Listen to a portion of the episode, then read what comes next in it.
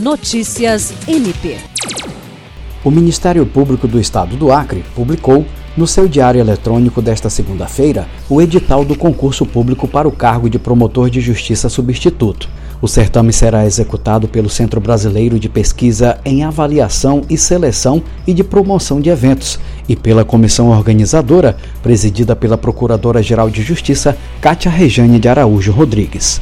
No total, são 10 vagas, com duas reservadas para candidatos negros e uma para candidatos com deficiência. A carreira é aberta a bacharéis em direito com no mínimo três anos de atividade jurídica até a data da inscrição definitiva.